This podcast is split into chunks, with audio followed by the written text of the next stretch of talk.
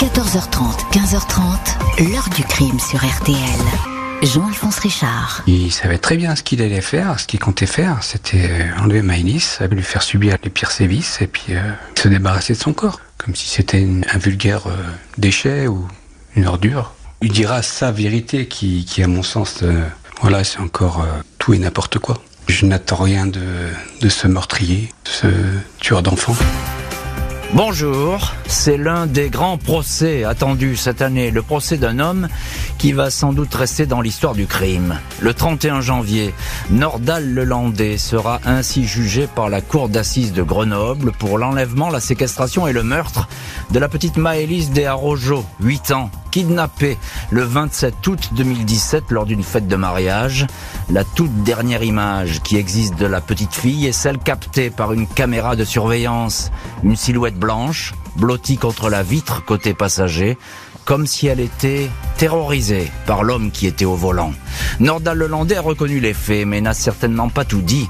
Fidèle à sa réputation, celle d'un homme qui ne partage aucun de ses secrets et n'avoue jamais spontanément ses crimes, ceux du caporal Arthur Noyer, de Maëlys peut-être et encore d'autres restés dans l'ombre. La citadelle Lelandais va-t-elle enfin se fissurer lors de ce procès? Toute la vérité sera-t-elle faite sur la mort de la petite fille Nos invités et acteurs de ce dossier vont répondre à ces questions. 14h30, 15h30. L'heure du crime sur RTL. Dans l'heure du crime aujourd'hui, le procès de Nordal Lelandais, accusé de l'enlèvement et du meurtre de la petite Maëlys, mais aussi d'agression sexuelle sur deux petites cousines. L'audience s'ouvrira le 31 janvier 2022 à Grenoble. 18 jours pour retracer la trajectoire d'un imprévisible prédateur. Ce lundi 24 septembre 2018, à 19h15, 13 mois après la disparition de Maëlys, Nordal Lelandais quitte menotté et sous bonne escorte la prison de Saint-Quentin-Falavier dans l'Isère. On l'habille d'un gilet pare-balles ainsi que d'un casque avec une visière protectrice. L'ancien maître chien, alors âgé de 35 ans, a accepté sans discuter de se prêter à la reconstitution du crime de la petite fille.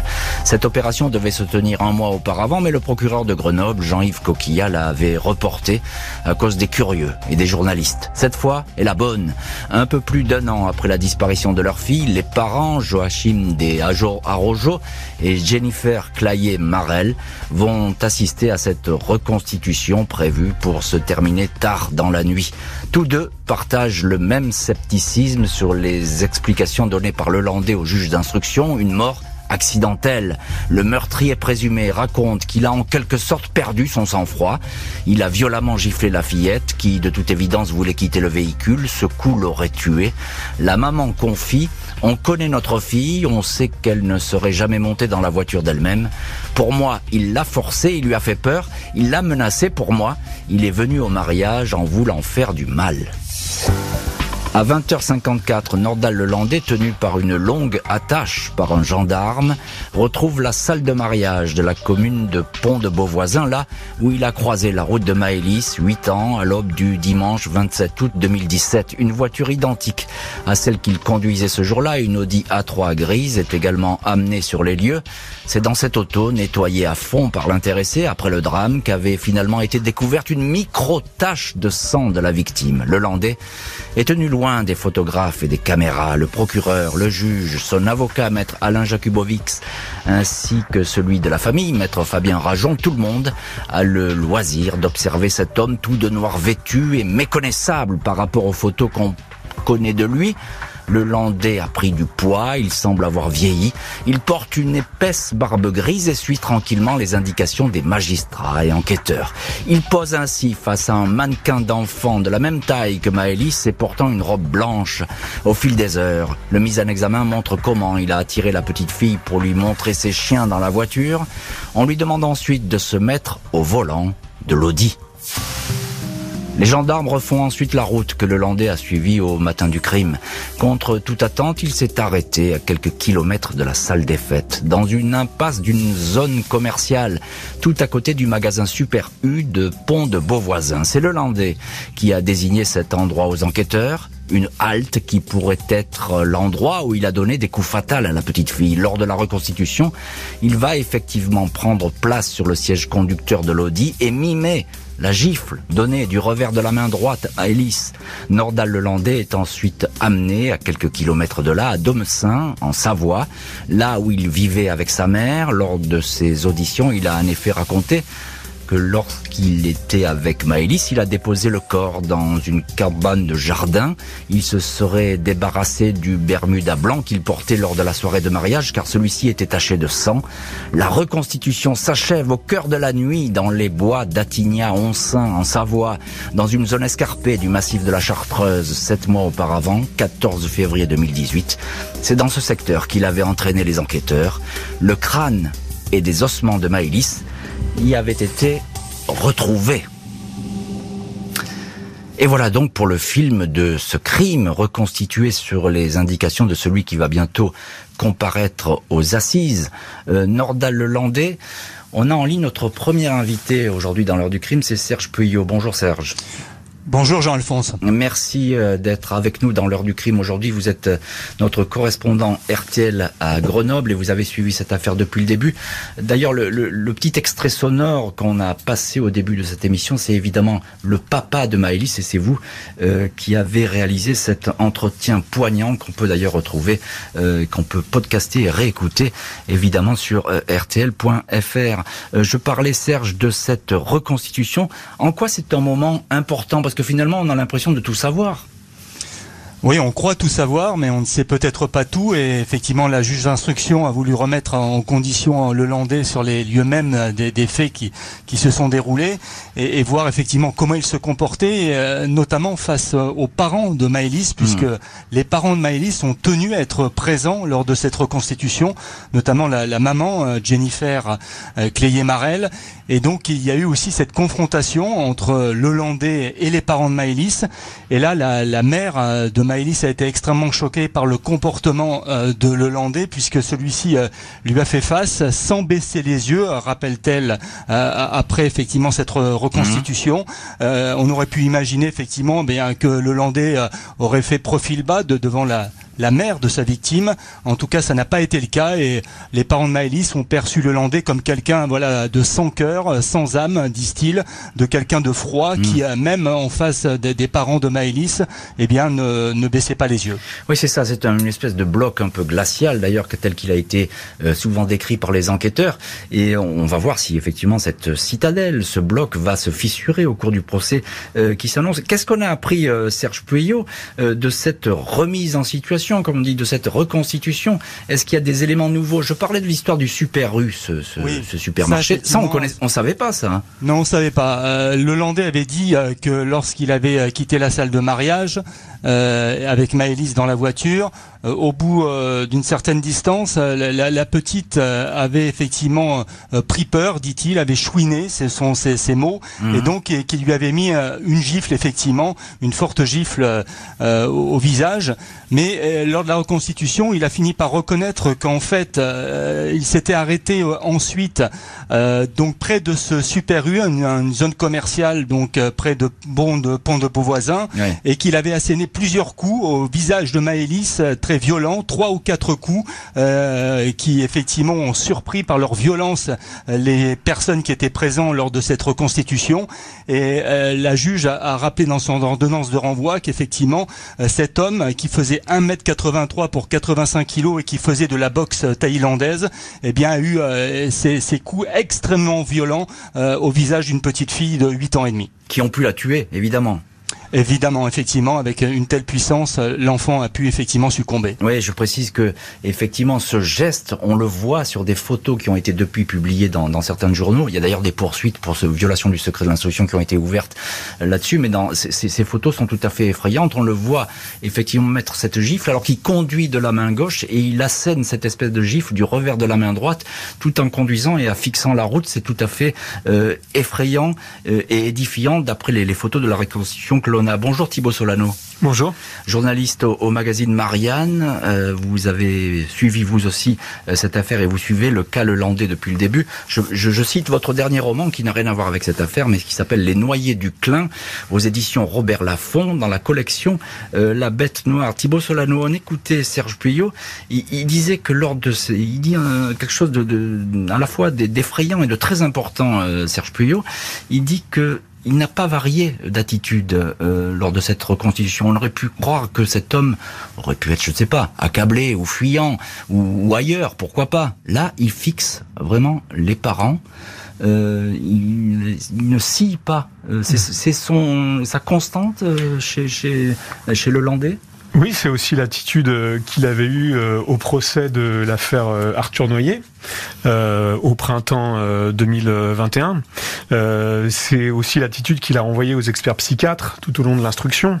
un regard noir, je cite de mémoire les mots d'un expert, un regard mmh. noir, un bloc, effectivement, le même bloc qui d'ailleurs a résisté pendant longtemps aux enquêteurs, qui a tardé à faire des aveux, sauf à partir du moment où la science le mettait au pied en échec, c'est ça. En échec, tout à fait. Et cette attitude-là, on peut d'ailleurs penser qu'il va la conserver euh, tout au long euh, du procès qui vient pour l'affaire Maëlys, puisque c'est son système de défense.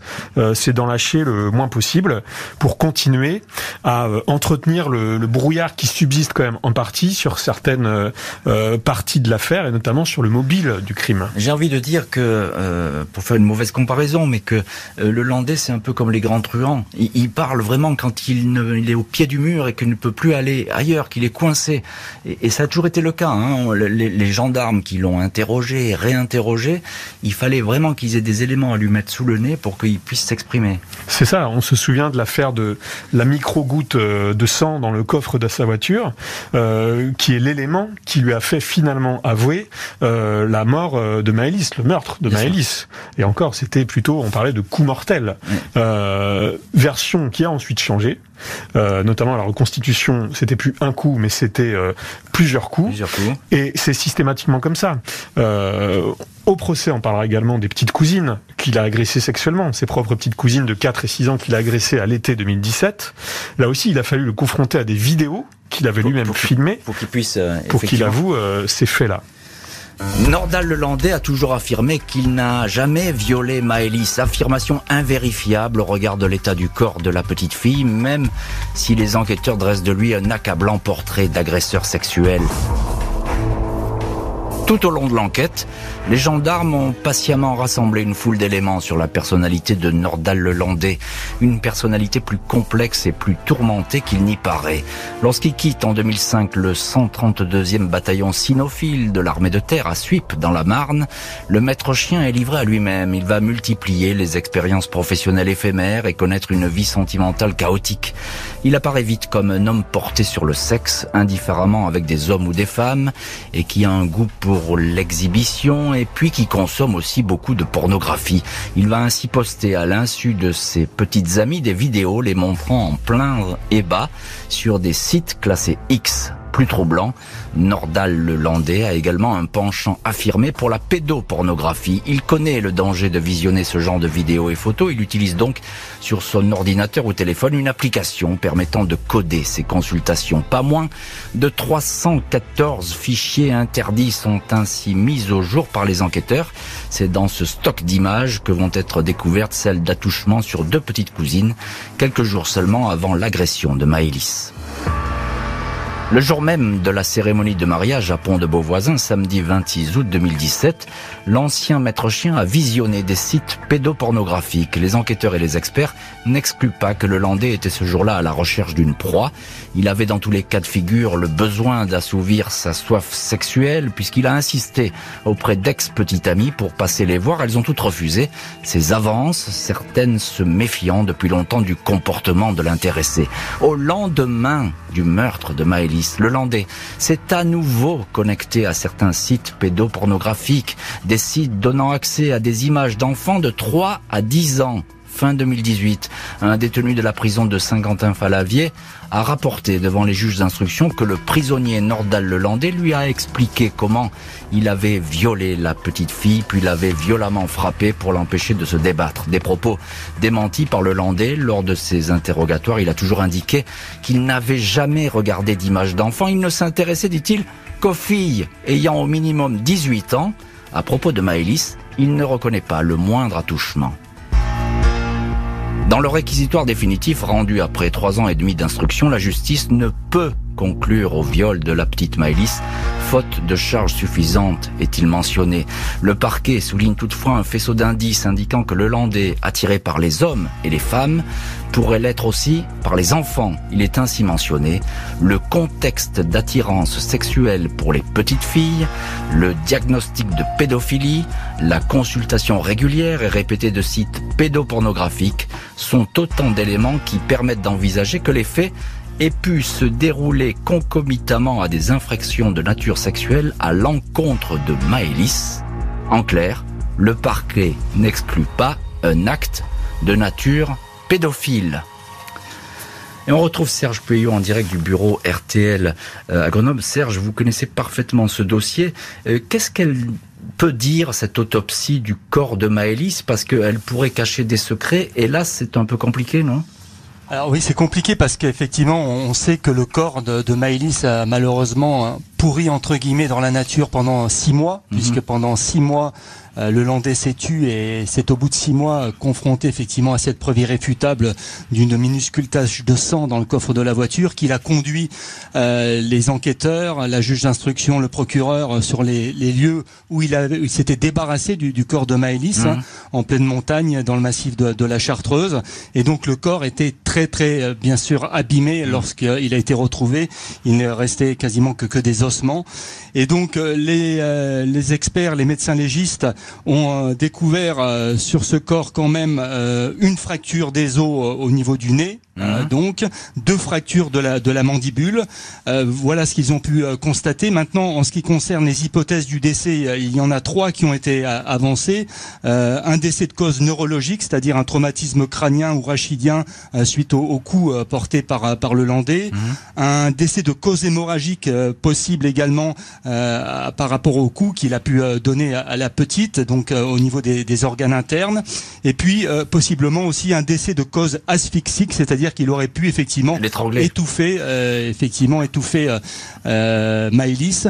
Donc voilà, ce sont des hypothèses émises par les, médecins légistes, mais il n'y a aucune certitude parce qu'effectivement l'état du corps ne pouvait pas permettre de, donner une mort certaine une circonstance précise pour pour les médecins légistes. Alors vous le faites bien de le préciser parce que c'est très important parce que ça va être aussi au cœur du, du dossier, cette, les circonstances de cette mort qui ne sont pas encore très claires.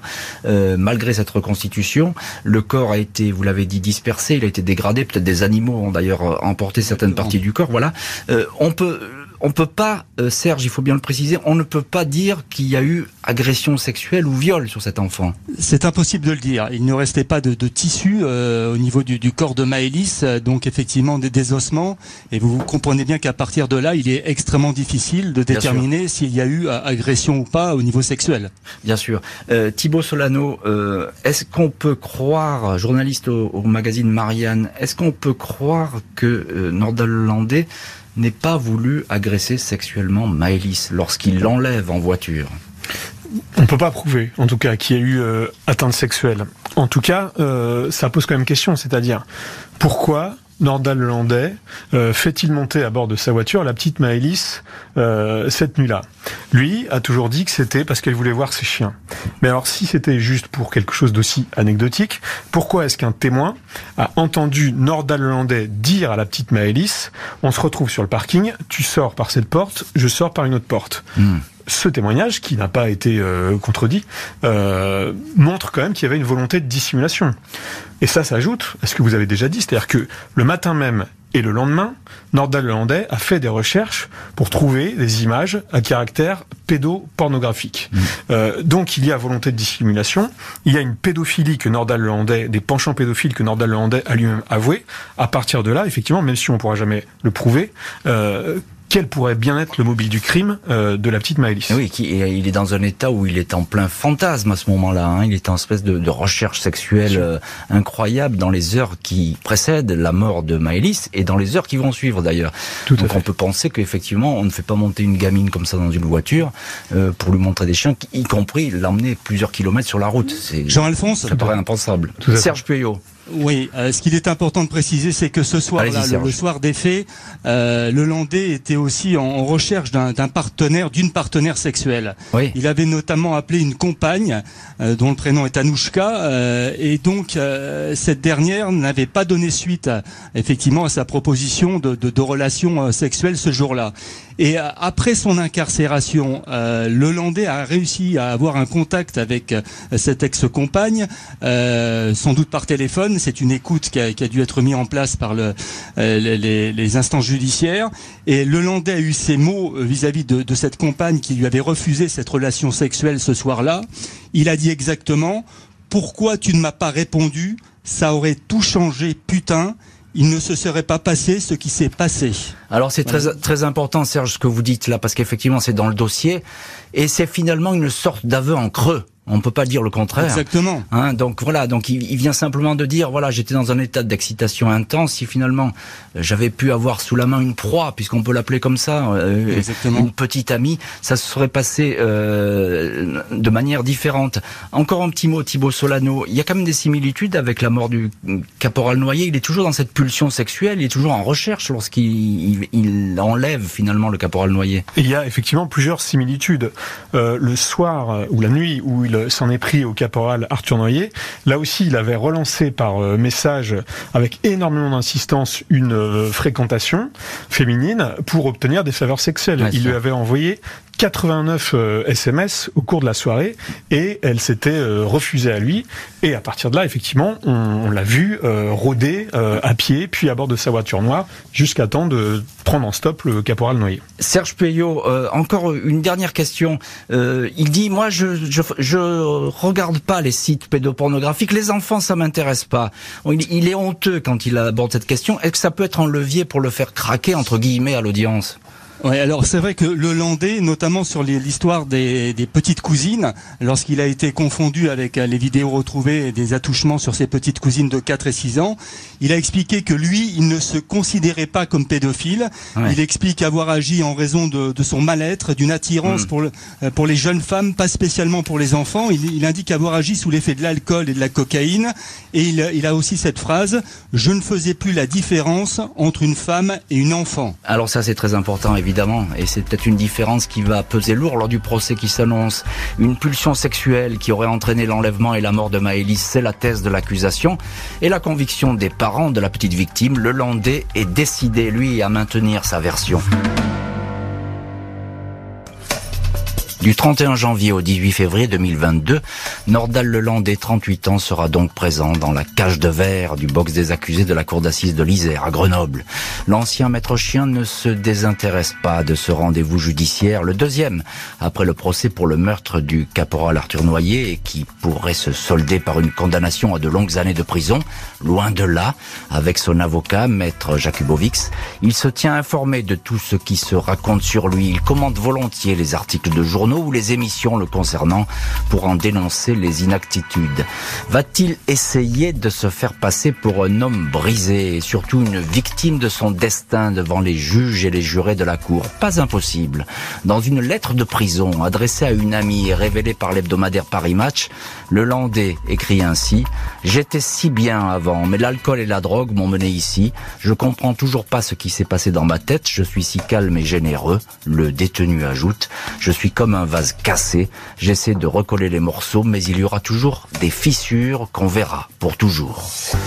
Les enquêteurs qui ont longtemps côtoyé Nordal le Landais ces derniers mois sont habitués à ce personnage qui, depuis le début, semble se chercher des excuses, appuyé en cela par sa famille, notamment son frère et surtout sa mère, qui le soutiennent contre vents et marées. Lors de ses interrogatoires, il est souvent apparu comme un manipulateur. Il affiche un sentiment de vide, d'abandon, une tendance à la manipulation, indique un expert qui l'a examiné. Le Landais est encore décrit comme narcissique et présentant une dangerosité criminologique extrêmement importante. Bernard Boulou, avocat de la famille d'Arthur Noyer, a eu tout le loisir de l'observer. Il était toujours poli, courtois, dit-il. C'est un ancien soldat au sang-froid, imperturbable, qui maîtrise parfaitement les codes humains et son dossier. Et surtout, il jouit de la souffrance des autres. Et je voudrais dans cette heure du crime qu'on s'arrête sur ces propos de Maître Boulou, rapportés là également par Paris Match. Un ancien soldat au sang-froid qui jouit de la souffrance des autres. C'est une phrase extrêmement puissante, très marquante. Est-ce qu'on peut être d'accord avec cette définition, Thibaut Solano alors, ça supposerait de dire que Nordal Lelandais est un sadique qui euh, prend plaisir à faire du mal. Euh, dans le dossier, ce qu'on voit plutôt, je dirais, c'est euh, l'image d'un prédateur. C'est-à-dire, pourquoi? Parce que il rôde, il chasse, il met du temps à aller vers sa proie mhm. et il s'attaque à des proies vulnérables. Ça, c'est vraiment l'une des clés de son mode opératoire. Maëlys, une enfant de 8 ans, forcément, est une proie vulnérable. Et Arthur Noyer, qui lui aussi était militaire, et même militaire en service, était assez alcoolisé euh, quand euh, il est tombé sur Nordal Hollandais. Donc également une proie vulnérable. Je crois que c'est surtout ça. Et d'ailleurs, ça avait été soulevé par les experts psychiatres. Certains étaient même allés jusqu'à comparer Nordal Hollandais à ses chiens euh, pour euh, pour la chasse, euh, pour la chasse le flair, l'odorat et la façon de retrouver un corps qu'il avait caché quelques mois plus tôt précisément. Et débusquer des proies effectivement qui sont en souffrance ou encore qui sont faibles. Une, toute petite fille et un soldat qui est alcoolisé qui n'a peut-être pas tous les moyens pour se défendre. Donc ça, ça c'est très important. Serge Peuillot, correspondant RTL à Grenoble. Qu'est-ce qu'on sait de finalement de Lelandais en prison? Il envoie toutes ces lettres où finalement il se lamente un peu de son sort. Quoi. C'est une victime lui aussi. Euh, il se fait passer pour une victime, en tout cas, effectivement. Euh, le Landais a entretenu une relation euh, pendant plusieurs mois avec une, femme qui, effectivement, l'a contacté en prison et il a écrit des lettres où, effectivement, il dit que il ne comprend toujours pas ce qui s'est passé dans sa tête, euh, que, c'est quelqu'un de calme, de, généreux, et que voilà, il y a eu ce qui s'est passé, mais pour lui, il rejette quasiment hmm. un, peu sa responsabilité en disant qu'il y avait un, mal-être à cette époque euh, qui, le, qui le rongeait, et que avec l'alcool, euh, la drogue, eh bien, il, est passé à l'acte sans comprendre véritablement pourquoi justement il a agi comme ça. Alors c'est vraiment que la mécanique est, bien plus compliquée que cela à définir. Est-ce qu'on peut dire, Serge Puyot, vous qui, qui connaissez, qui vous suivez, euh, entre guillemets, ce personnage depuis le début, qu'il aura le même visage qu'il montrait lors du procès Arthur Noyer euh, certainement, en tout cas, euh, les, les, proches de, de, de Maëlys pensent qu'il aura le même comportement. Euh, après, que va-t-il se passer Vous savez, un procès, ça reste un, procès d'assises. il y aura en face les, les parents de Maëlys, toute la famille de, de Maëlys, les grands-parents, oncles, tantes, et, il y aura une pression fantastique. Hein. tout peut arriver. alors c'est vrai que on a dit que le Landais craquait difficilement, voire pas du tout, mais effectivement, avec cette pression, cette colère peut-être des des victimes. Euh, qui sait ce qui peut se passer Mais en tout cas, euh, les parents de Maëlys ne croient pas à, ce que le Landais dise la vérité. Les parents de la petite Maëlys, un couple dont la vie a explosé après le meurtre, seront présents sur le banc de la partie civile. Impossible de savoir comment se déroulera leur face à face avec l'accusé. Le couple que formaient les parents de Maëlys n'a pas survécu à la mort de leur petite fille, victime collatérale d'un drame insoutenable. Joachim De Arrojo et Jennifer Clayer-Marel ont divorcé pour vivre chacun de leur côté. J'ai tout perdu en quelques secondes. On était une famille heureuse avec des enfants magnifiques et notre vie a explosé. Je sais que cette souffrance restera toujours présente. Indiqué trois semaines avant le procès, le père de Maëlys sur RTL. Deux ans après le meurtre, la mère de l'enfant, Jennifer Clayer Marel avait déjà exprimé son total désarroi sur les réseaux sociaux. Ma vie est brisée, j'essaie de survivre, de continuer le combat contre cet assassin pédophile que je hais tellement. J'attends toujours la vérité. Les parents de Maëlys ont toujours cru à la préméditation. Nordal Lelandais avait selon eux prévu d'enlever et d'agresser sexuellement une enfant lors de la fête de mariage de Pont de Beauvoisin. Il avait conscience que cela allait mal se terminer lorsqu'il dit que la mort de Maëlys n'est qu'un accident. Je n'y crois pas. On n'enlève pas une enfant par accident à deux ou trois heures du matin, insiste le père de la fillette. Le scénario de la préméditation n'a pas eu les faveurs des trois juges d'instruction grenoblois qui ont finalement renvoyé le maître chien aux assises pour meurtre. Et voilà donc cette vie brisée. Serge Puyot, c'est vous qui aviez recueilli le, témoignage du papa de Maëlys, témoignage vraiment euh, euh, touchant et, très émouvant. Euh, comment ça se fait qu'on n'ait pas retenu la préméditation dans cette affaire? Moi, je suis un, peu troublé, à vrai dire, par les conclusions des, magistrats instructeurs. vous n'êtes pas le seul, les, proches de Maëlys également. donc effectivement, ils ont une, analyse très juridique des, des faits et ils n'ont pas détecté pour eux effectivement les éléments nécessaires à, la qualification d'assassinat et donc effectivement de préméditation. Euh, c'est vrai qu'on peut en discuter, on peut en discuter puisque lorsqu'on enlève une enfant et qu'on part avec une enfant dans sa voiture euh, entre 2 et 3 heures du matin, euh, est-ce que c'est pour la ramener en bonne santé et la, et la, la, dire à, ses parents ben voilà on, on revient d'une visite pour aller voir des chiens c'est vrai que ça paraît difficilement explicable.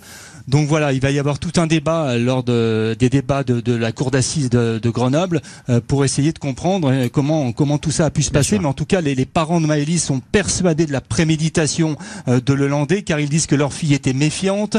Et, visiblement, eh bien, Lelandais a su la mettre en confiance lors de cette soirée pour l'attirer jusque dans sa voiture peut-être la faire monter avec, avec, violence dans la voiture, ce, ce que pense a priori le, père de, de Maëlys. Voilà, il pense que que, sa fille n'est pas montée toute seule comme ça gentiment dans la voiture de Lelandais. Et sur cette dernière photo, effectivement, de Maëlys, on voit, on, croit apercevoir cette ombre en robe blanche qui est totalement terrorisée euh, du côté euh, passager de la voiture.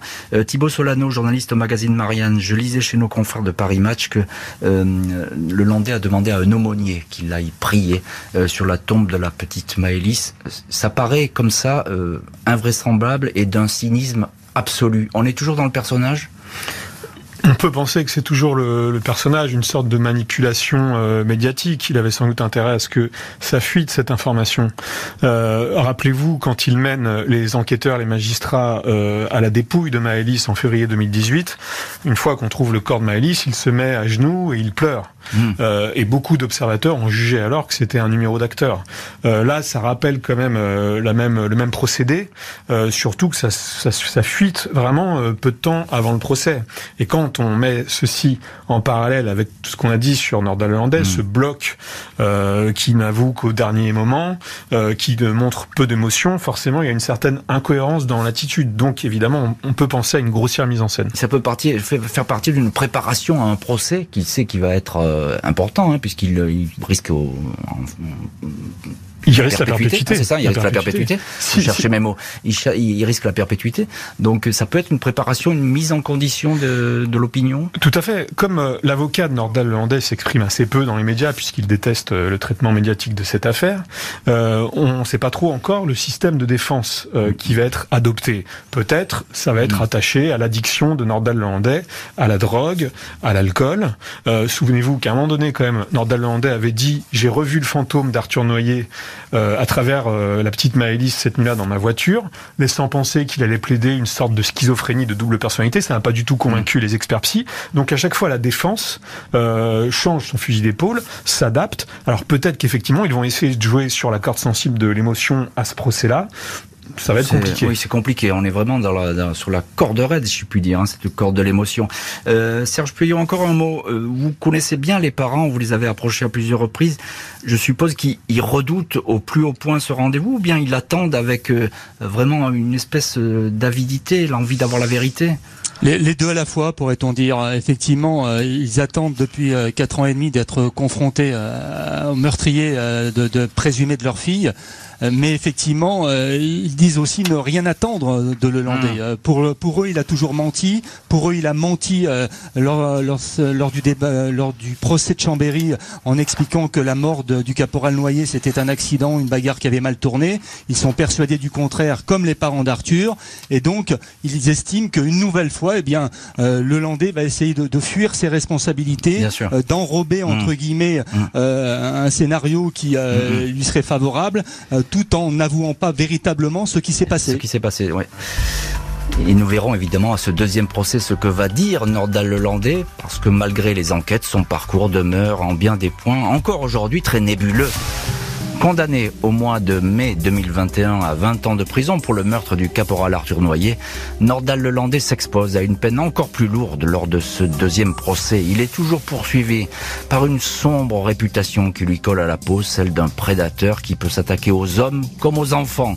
Lors du procès Noyer, son avocat, maître Jakubowicz, avait demandé aux jurés de se défaire de la pollution, du mythe d'un tueur en série, d'un monstre. Malgré des enquêtes infructueuses, le nom de Lelandais revient régulièrement derrière des affaires de disparition inexpliquées. Celle notamment de deux jeunes hommes lors d'un festival de musique électronique en Savoie. Des faits que l'intéressé rejette. Un jour, ils diront que je suis à l'origine de la disparition des dinosaures. Écrivez avec désinvolture ou peut-être cynisme, Lelandais dans l'une de ses lettres de prison. Serge Puyot, correspondant RTL à Grenoble, et vous allez suivre évidemment pour RTL ce procès qui s'annonce, procès très important dans cette affaire, et puis pour le, le futur de Lelandais, il a toujours cette image de prédateur, de monstre que rejette son avocat, mais qui va le poursuivre à ce procès, c'est inévitable. Ah oui, c'est sûr qu'effectivement, il aura toujours cette étiquette euh, collée à, la peau, euh, ce, ce, cynisme effectivement d'avoir laissé pendant six mois des, des parents euh, dans l'incertitude sur le sort de leur fille, avant d'avouer finalement alors qu'il était effectivement acculé avec une preuve irréfutable. Donc, euh, même si effectivement lors du procès de Chambéry et de l'affaire Noyer, le Landais a essayé de montrer qu'il était quelqu'un de, de, placide, de posé, qui répondait aux questions, qui était propre sur lui. voilà, il n'a convaincu personne quand on sait ce qu'il lui reprochait, la façon dont il a procédé, on se dit qu'il joue un, entre guillemets un numéro d'acteur pour essayer de s'en tirer le mieux possible. C'est en tout cas l'analyse qui en ont fait, qui a été donnée par plusieurs euh, acteurs de, mm. ce procès et, notamment au niveau des, parents des victimes. Bien sûr, et d'autant plus, Serge, là, on, on, change de braquet totalement à ce procès.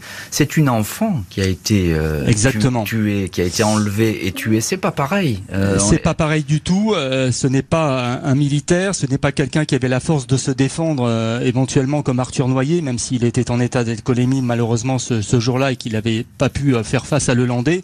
Mais en tout cas, une petite fille de 8 ans et demi enlevée dans une soirée de mariage euh, qui disparaît comme ça, c'est vrai que l'émotion a été incroyable dans toute la France. Vous, vous l'avez constaté vous aussi. Et, et, donc là, on n'est plus du tout dans le même registre. On est là véritablement, effectivement, dans dans un dans un crime qui, qui a bouleversé l'opinion publique. Et, et donc la pression va être énorme sur euh, Nordal Lelandais. Euh, va-t-il résister?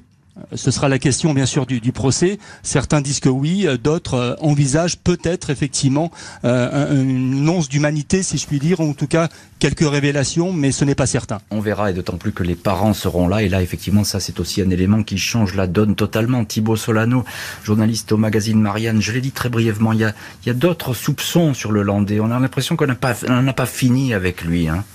En fait, il y a quand même beaucoup de dossiers qui ont été exhumés et qui ont été euh, approfondis par euh, les services euh, d'enquête. Il faut le dire les choses, sa participation à d'autres crimes n'a absolument pas été prouvé Établi, euh, à l'heure actuelle. Euh, ce qui fait dire d'ailleurs à maître Alain Jakubowicz, l'avocat de Nordal-Landais, que on a construit médiatiquement la figure du tueur en série, euh, parce que euh, dans l'acception commune, il faudrait trois victimes pour qualifier un tueur de tueur en série. Mm. Je rappelle quand même que dans l'affaire Maëlys comme dans l'affaire Arthur Noyer, c'est exactement le même mode opératoire. La nuit, la voiture, euh, s'en prendre à une victime vulnérable, une enfant, une personne très alcoolisée, couper son téléphone portable pour ne pas être repéré et aller dissimuler le corps dans un endroit isolé, dans, dans un massif. Exactement le même mode opératoire à quatre mois avec une, avec une chasse sexuelle à la clé. Il avec faut, un il faut quand même le préciser. Mais voilà, un mobile sexuel, même si jamais prouvé, mais esquissé. Exactement. Voilà. Même si ça n'a pas été prouvé. Voilà. Ce que je veux dire, c'est que ce mode opératoire qui se répète à deux reprises en quatre mois, à part les tueurs en série, qui fait ça mm. euh, Bien sûr, on n'est plus dans les années 80, donc un possible tueur en série est stoppé avant euh, d'agir, et on n'est pas non plus dans Minority Report, on ne va pas punir quelqu'un pour des crimes qu'il n'a pas encore commis, mais il faut rappeler simplement que les experts psy ont dit que Lelandais avait le profil d'un tueur en série. Serge Pueyo, vous avez le dernier mot dans cette histoire. Correspondant RTL à Grenoble, euh, je l'ai dit, euh, il risque la perpétuité virtuellement, euh, le Landais, et, à la clé, il y aura aussi une peine lourde de, de, prison qui va, qui va s'appliquer. Il ne pourra pas sortir avant plusieurs années. C'est ce qu'il risque, le Landais? Oui, effectivement, il risque très très gros hein, avec ce meurtre d'une enfant de, de 8 ans et demi dans les conditions que, l'on connaît, avec possiblement le, cynisme qu'il a effectivement euh, mm. affiché euh, depuis le, début de cette affaire. Donc voilà, c'est vrai qu'il pourrait, il pourrait se retrouver de très très nombreuses années en, prison et ne pas sortir de sitôt. Et avec une lourde peine de sûreté, évidemment. Merci beaucoup Serge Puyot et Thibaut Solano d'avoir été les invités de l'heure du crime. Merci à l'équipe de l'émission, Justine Vignot, Marie Bossard à la préparation, Boris Pirédu à la réalisation. L'heure du crime, présenté par Jean-Alphonse Richard sur RTL.